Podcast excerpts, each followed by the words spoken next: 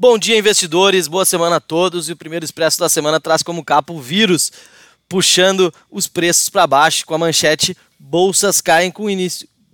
Bolsas caem com vírus, incerteza com eleição e no radar balanços e Copom. O S&P 500 futuro cai 0,88%, o alemão DAX recua expressivos 2,39% e o Xangai Composite caiu 1,27% essa manhã. As commodities recuam também com força, com o, com, com o petróleo Brent caindo 2% e o minério de ferro 3,35% no campo negativo. A agenda do dia destaca o resultado divulgado pela Clabin hoje às 7 horas, que não conseguiu uh, atingir um lucro líquido no trimestre, mas que veio com um prejuízo bastante menor do que o consenso. Às 8h25 foi divulgado o relatório Focus, com previsão de aumento nas previsões para 2020 do IPCA, do PIB e da taxa de câmbio. Às 9h30 é divulgada a variação do estoque de crédito mensal e a taxa de inadimplência de recursos livres.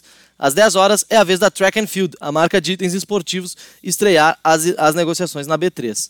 Às 11 horas, nos Estados Unidos, será divulgado o dado de vendas de novas casas. Às 18 horas, Unidas e Pets divulgam os seus resultados do terceiro trimestre. Já o corpo do texto do Expresso, assinado por Gustavo Boldrini, Ana Carolina Zidschlag e Igor Sodré, destaca: os mercados amanhecem no vermelho no início de uma semana crucial. Dentro de oito dias, os americanos decidem quem ocupará a Casa Branca pelos próximos quatro anos. Os futuros americanos, junto com as bolsas europeias, operam no vermelho. Estados Unidos e Europa registraram recordes em novos casos de coronavírus este final de semana. O índice VIX dispara mais de 8%. Por aqui, o mercado também deve mostrar aversão a risco, na véspera do primeiro dia de reunião do cupom. Os dados do Banco Central que saem hoje às 9h30 podem afetar os papéis dos bancos. A Anvisa autorizou na sexta a importação de 6 milhões de doses da Coronavac, a vacina chinesa. João Dória, governador de São Paulo, quer aplicar essa vacina no seu estado já em dezembro. E, e nós chegamos à reta final das eleições americanas, com o democrata Joe Biden liderando as pesquisas. Porém, a atenção parece estar na aprovação ou não de um pacote de estímulos e nos estados-chave do colégio eleitoral, aqueles com maior dificuldade de se prever o resultado, como Flórida e Arizona.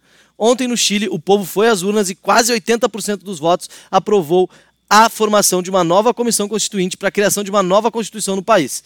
No campo corporativo, o BTG fechou a compra da Necton Investimentos, adicionando quase 20 bilhões de custódia para o banco, segundo fonte próxima ao TC Mover. A negociação para a privatização da Eletrobras está acertada com o Senado, teria dito Paulo Guedes, segundo o colunista Lauro Jardim. Temos ainda destaques de Ambev, Links, Moda, Multinacionais, Avenue Securities e Varejo. No momento em que eu gravo esse vídeo, às 9 horas e 2 minutos, o índice futuro abriu em queda de 0,70% a 100 mil pontos 850 e o dólar futuro em alta de 0,5%, cotado a 5,65. Acompanhe o TC e o, os expressos ao longo do dia para saber mais e ficar muito antenado. Uma ótima semana a todos e bons investimentos.